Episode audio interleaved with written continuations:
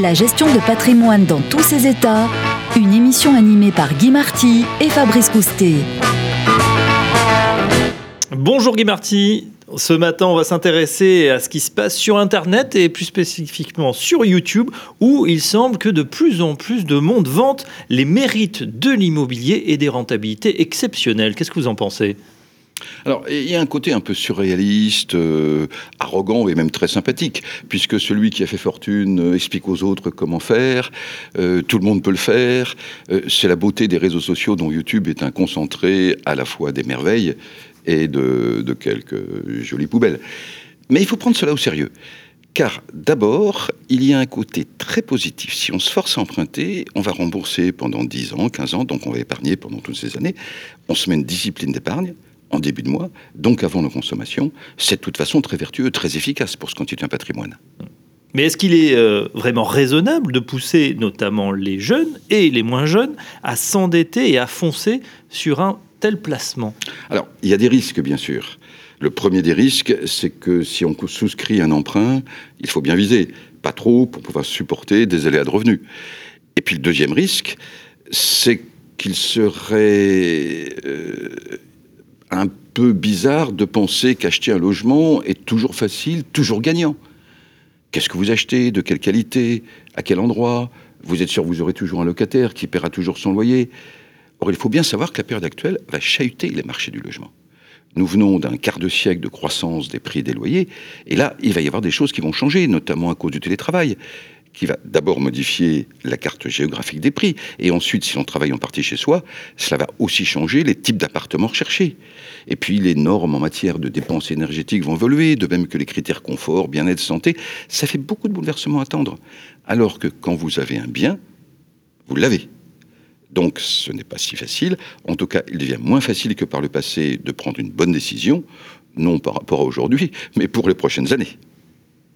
D'autant que, toujours sur Internet, souvent on, fait miroiter euh, à ceux qui regardent eh bien, des rentabilités extraordinaires. Oui, oui, pour le Pinel comme pour l'investissement dans l'ancien. Ah, la rentabilité. Vous savez, dans le logement, il y a le prix d'achat, le prix de revente, mais il y a aussi en face du loyer, il y a des frais, des charges et parfois aussi du temps passé. En fait, pratiquement personne ne fait vraiment le calcul en intégrant tous les détails. C'est d'ailleurs le grand avantage par rapport au SCPI ou au contrat d'assurance vie, où on peut avoir exactement ce qu'on a gagné, ni plus ni moins. Et puis, quand on projette une rentabilité future, on y met un montant de loyer, on y met de la plus-value, et ensuite, il y aura la vie réelle. Je vous avoue que j'ai parfois envie de sourire quand on me présente des tableaux de rentabilité future. Même si je crois, de toute façon, vraiment, à l'intérêt de l'investissement locatif, à l'intérêt du logement. Enfin, Guy, on peut se poser la question pour les conseillers en gestion de patrimoine, comment doivent-ils, euh, par rapport à, ces vidéos, se comporter? Que doivent-ils dire à leurs clients? Bah, Vous savez, si toutes ces vidéos, ces pubs, euh, ces tutos euh, ont un tel succès, c'est qu'ils répondent à une attente. Et là, c'est intéressant parce que le conseiller en gestion de patrimoine, il fait tout. Du logement direct comme des CPI ou de l'assurance vie immobilière. En plus, il a une compétence, une expérience qu'il apporte à ses clients. Par exemple, pour mieux choisir les programmes où investir. Donc, le conseiller en gestion de patrimoine est normalement bien placé. Mais il s'est passé quelque chose.